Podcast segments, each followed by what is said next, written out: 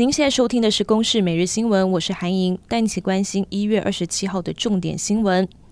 首先关心疫情，现在连续三天没有新增本土病例。由于布立桃园医院群聚感染，疫情升温，指挥官陈时中今天宣布，北北桃地区的医院即日起到二月九号是禁止探病，仅三种特殊状况例外，住院的病人陪病者还是只有一名。而因应疫情，交通部春节期间研议实施台铁、高铁禁止饮食。陈时中也表示，指挥中心会尊重交通部依防疫经验做出的决定，预计明天就会公布决议。现在疫情升温，台北市长柯文哲在脸书重申去年制定的三阶段防疫措施，还强调如果短时间内台北市出现一千例以上的本土个案，将会采取更大规模的停班停课及相关管制措施。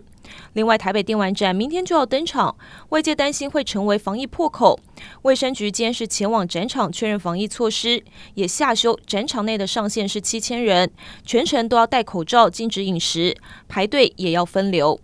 美国总统拜登二十六号首度跟俄罗斯总统普廷通了电话，双方在延长新战略武器裁减条约达成了协议，但是在人权、骇客攻击、介入美国选举等事务，拜登对普廷提出了警告。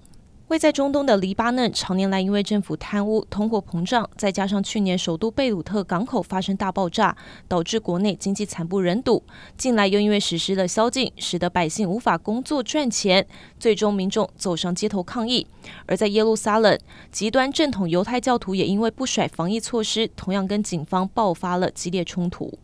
新党台北市议员潘怀宗被指控涉嫌以人头诈领公费助理薪资，士林地检署昨天搜索约谈潘怀宗等七人，扣押了手机等相关证据。调查之后，初估十二年来至少诈领三百万元。今天向法院申请羁押潘怀宗跟诚信办公室主任。